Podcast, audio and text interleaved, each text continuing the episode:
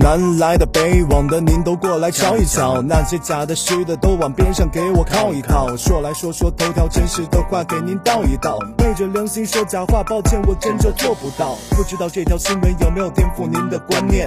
给你独到视角分析的方方面面，正能量不是跪舔，而是颇有观点。快来听说说头条，占用你一点时间。这里的观点有些不一样。说说头条，谁顶谁皮肤好？我是主持人周硕，我们来关注今天的话题：男子结婚邀请同事，被举报谋取不正当利益。重庆的杨先生是一家公司的监察员，有维护公司规章制度的职责。前几天他结婚，邀请了二十三名同事，共收到四千三百八十九块钱的礼金，差不多人均两百块钱。结果婚宴之后，他就被人举报到了公司，说他涉嫌谋取不正当利益。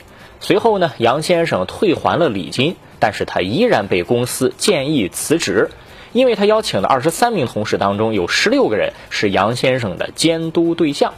这个事儿很显然会觉得憋屈。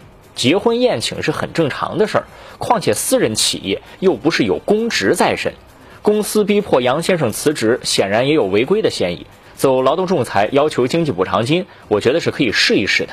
毕竟公司的规章也没有说监察员结婚不能请同事这么一个说法。监察员结婚请同事，那么你说领导结婚或者领导孩子结婚，该不该请同事呢？对私企来讲，领导就是天啊，你能不去吗？或者你转头就跟领导举报说，领导你结婚请同事了，你辞职吧？这都什么乱七八糟的操作呀？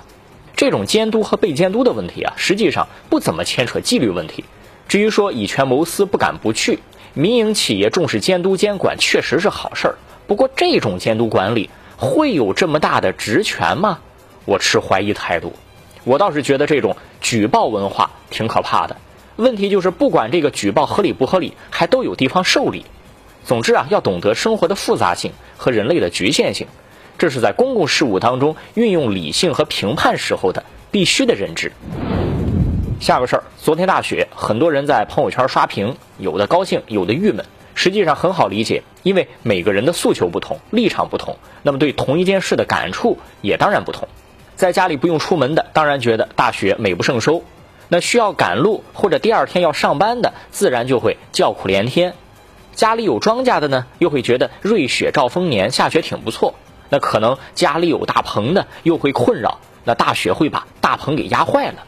因此啊，不要轻易觉得某件事儿是理所当然，多看几个角度，多思考一点问题，就可以避免极端主义和暴力自摧。